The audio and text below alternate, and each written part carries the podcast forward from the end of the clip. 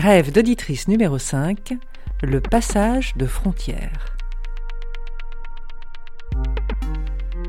Je m'appelle Fanny, j'ai 29 ans, et cette nuit j'ai fait un rêve avec beaucoup de mouvements.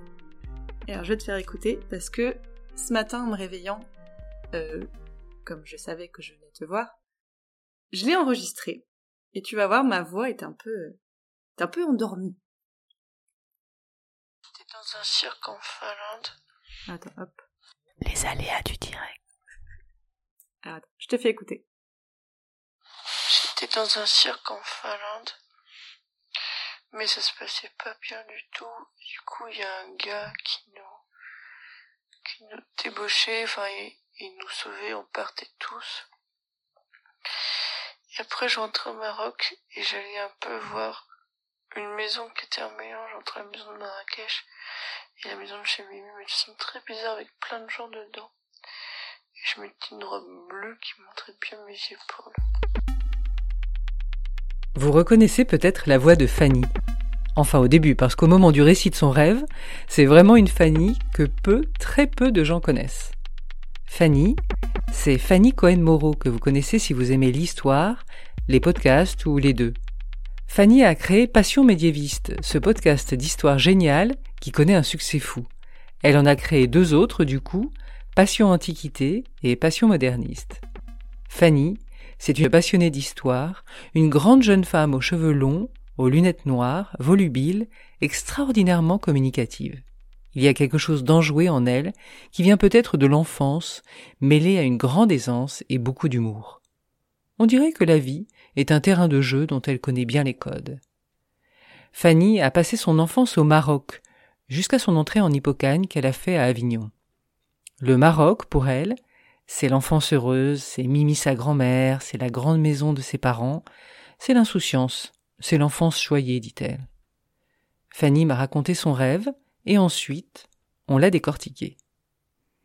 Voici quelques précisions sur son récit, quelques heures après son réveil.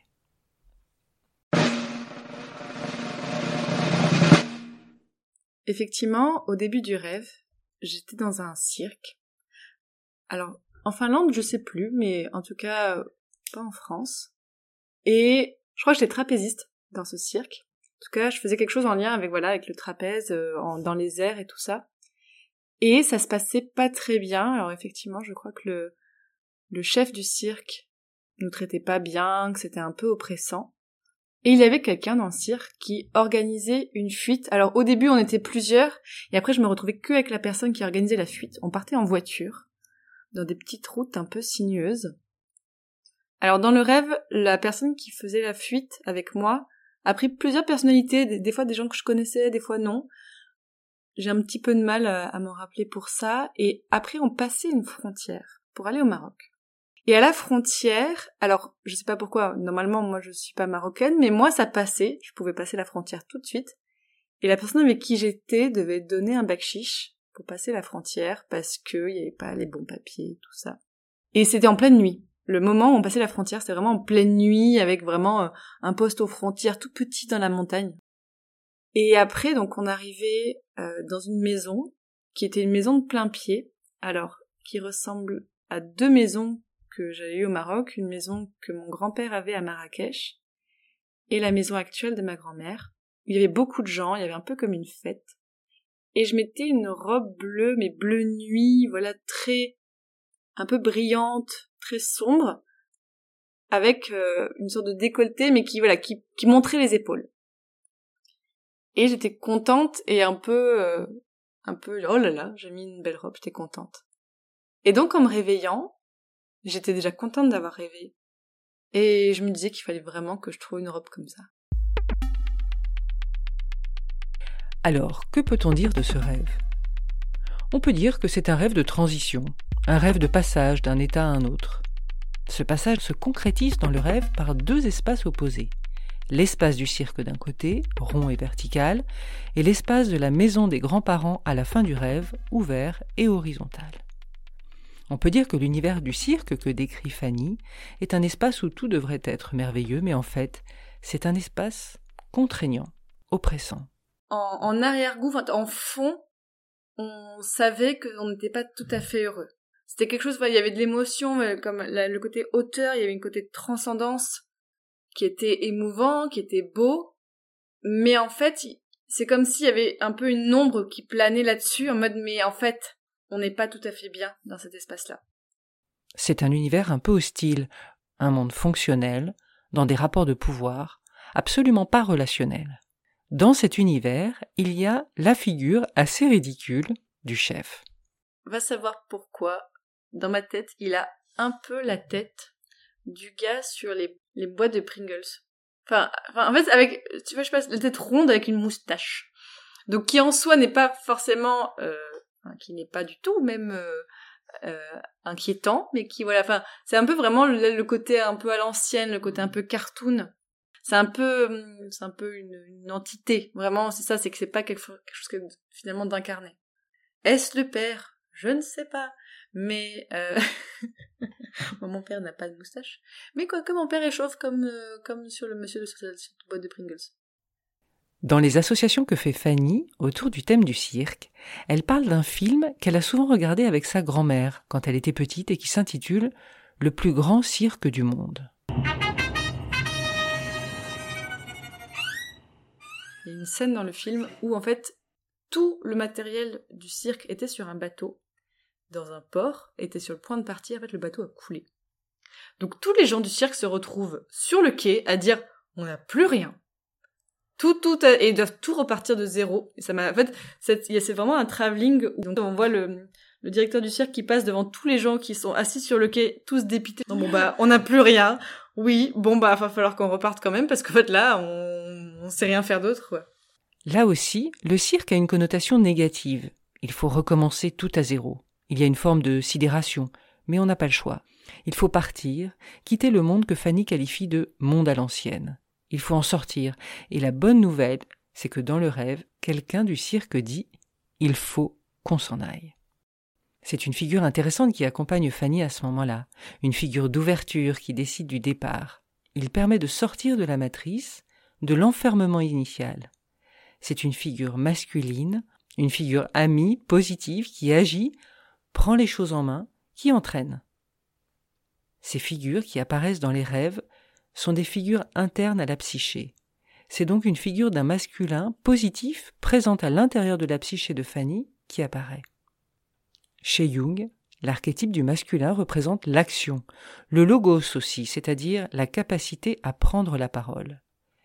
C'est une force intérieure qui permet à Fanny de s'affirmer, d'agir, de prendre sa place et on voit qu'aujourd'hui, dans sa vie, Fanny prend très bien sa place.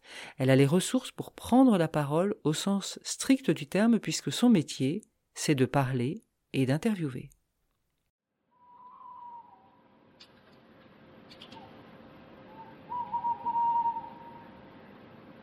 Au début, j'ai l'impression qu'on est plusieurs à partir, mais après je me retrouve seule avec quelqu'un dans une voiture, sur une route un peu de petite montagne, la nuit, on est vraiment dans de la fuite. La fuite, c'est l'inconnu, c'est dangereux. Il faut prendre des petites routes sinueuses. Les petites routes sinueuses, c'est le cheminement de Fanny qui lui permet de sortir d'un univers de départ pour aller vers un autre espace, ouvert et libre. C'est un risque qu'elle prend pour se défaire de ce qui encombre, de ce qui empêche. C'est une dynamique d'individuation très forte. Pour cela, elle doit passer par un poste frontière. Il y a un garde frontière, et la bonne nouvelle, c'est qu'il laisse passer Fanny sans l'inquiéter, sans même lui demander un bakshish, contrairement à l'ami qui l'accompagne. Elle est comme soutenue dans ce processus de transition. Elle a les ressources pour franchir cette frontière en douceur, pour passer une étape dans sa vie. Elle passe donc de l'autre côté de la frontière et se retrouve seule, sans la figure masculine bienfaitrice qui l'a accompagnée. C'est la nuit. Symboliquement, c'est l'inconscient. C'est tout ce qui est enfoui, qu'on ne voit pas. C'est un passage. En écoutant Fanny, on peut supposer qu'il s'agit de passer d'un état d'enfance dans une matrice à l'ancienne, vers un état de femme où elle va pouvoir s'épanouir pleinement. C'est un passage crucial qu'on doit toutes et tous faire, qui demande de se défaire de beaucoup de choses c'est une forme de maturation.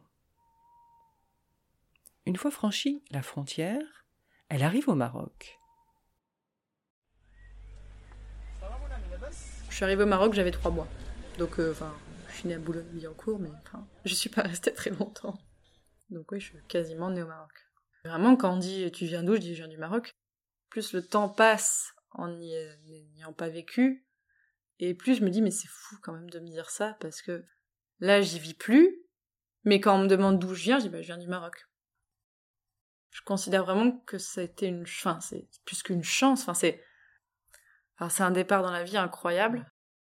C'est drôle de dire expérience, parce que expérience, on dit un truc court, mais en fait, c'est cette, cette, première étape de ma vie qui forcément conditionne beaucoup le reste.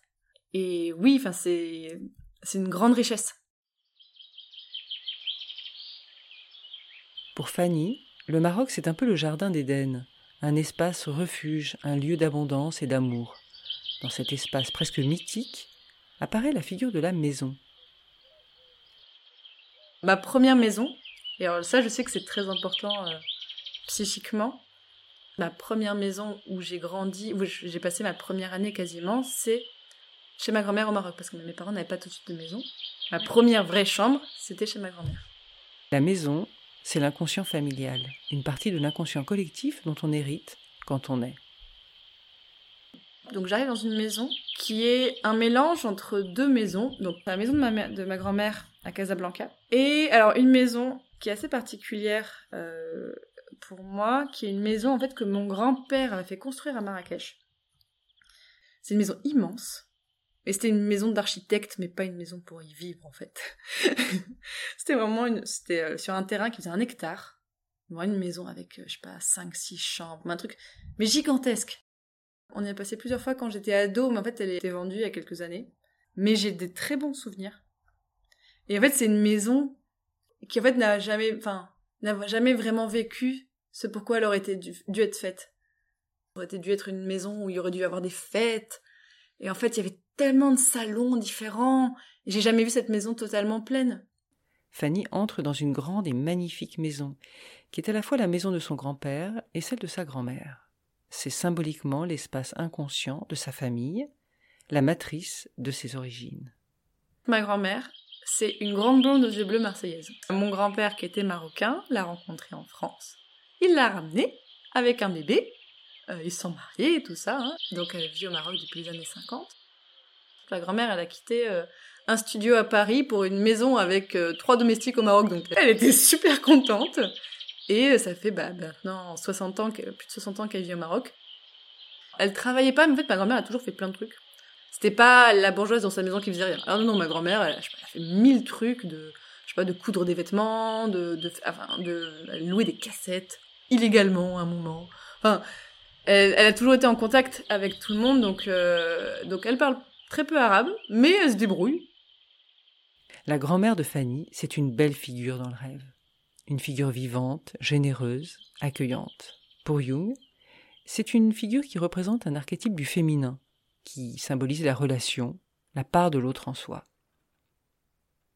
Fanny a moins de souvenirs de son grand-père, mais elle se souvient très bien de sa maison et de son histoire. C'était un fantasme de mon grand-père, parce que mon grand-père avait plein de frères et sœurs, beaucoup de frères surtout.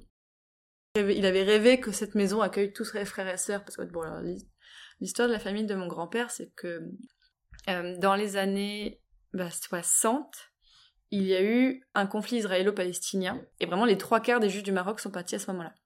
Et ils sont partis soit en France, soit en Israël.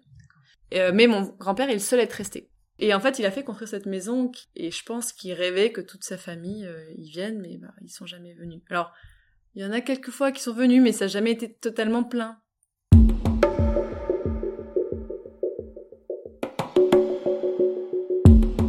En fait, mais dans mon rêve, il y avait une fête, il y avait plein de gens. Vraiment plein, plein, plein, plein de gens. Fanny réalise le fantasme du grand-père dans son rêve. Elle réalise l'union de ce qui est désuni, de ce qui est fracturé à l'intérieur de la psyché familiale. Elle le réalise grâce à un cheminement le long des petites routes sinueuses qu'elle a fait au cœur de l'inconscient, le sien et celui de sa famille. Ce cheminement lui permet de réaliser une union des opposés, France-Maroc, masculin-féminin, maison du grand-père, maison de la grand-mère, etc. Chez Jung, c'est l'union des opposés, et notamment du masculin et du féminin, en soi, qui permet le cheminement vers une individuation. Et dans le rêve, c'est ce qui se passe.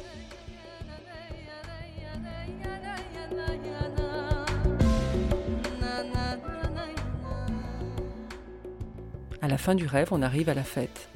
C'est l'abondance, le plaisir de vivre et le bonheur de retrouver tout ce qui a fait l'enfance. Casablanca, l'insouciance, le soleil, la grand-mère, un univers relationnel, charnel, heureux, qui s'oppose à l'univers rigide et oppressant du cirque. C'est le corps féminin libéré qui peut vivre toute sa singularité. Dans cette fête, Fanny est en robe. Et cette robe est de grande importance. J'aime beaucoup me mettre en robe, mais après voilà, avoir des robes fantastiques comme ça, j'ai pas trop eu l'occasion jusqu'à présent, mais j'aime bien. Il y a un petit côté, je me sens un peu quand même dans un costume, mais où je, je me sens quand même bien à l'aise quoi. La robe, c'est le symbole de la féminité, la promesse d'une féminité bien vécue, libérée. En se réveillant, Fanny a envie de trouver une robe de ce genre et de la porter, ce qui est une excellente nouvelle. Ce n'est pas futile ou stupide, c'est un cheminement vers une célébration de sa féminité. En faisant un bilan de ce rêve, Fanny reprend cette notion de frontière, de transition dans sa vie. Ces dernières années ont été beaucoup de transitions entre la vie étudiante, enfin la fin de la vie étudiante, la vie adulte, le fait de faire des choix, le fait de prendre des, décisions. Donc euh, je fais quand même souvent des rêves qui sont des moments de transition, qui sont des moments de passage d'un monde à un autre, parce que c'est ce que je vis encore maintenant, que ce soit au niveau professionnel ou personnel, et que c'est vrai que même si je me sens très à l'aise là où je suis, j'ai toujours un peu l'impression d'être entre deux choses. Ce rêve est un magnifique rêve d'encouragement, un rêve qui indique qu'il faut se défaire, quitter la matrice d'origine pour aller vers sa vie singulière, personnelle, naturelle aussi, une vie où le féminin est au centre. N'oubliez pas, le féminin, ce n'est pas ce qui définit une femme, mais une force psychique que nous avons tous, hommes ou femmes. C'est l'archétype de la relation, de la part de l'autre en soi. C'est cette force psychique que Fanny, dans son travail, dans sa manière d'être, explore déjà, mais elle peut poursuivre, car aller vers son individuation, c'est la grande œuvre de la vie. Voilà, cet épisode est terminé. En recevant cet épisode, Fanny m'a écrit J'aime beaucoup, ça m'a fait du bien d'écouter tes interprétations. C'est important car ce travail d'analyse est un processus qui se fait à deux en séance. C'est une co-création. N'hésitez pas à partager vos impressions sur Instagram, LinkedIn, Facebook ou Twitter. Vous pouvez aussi nous envoyer un message privé. À bientôt et en attendant, faites de beaux rêves.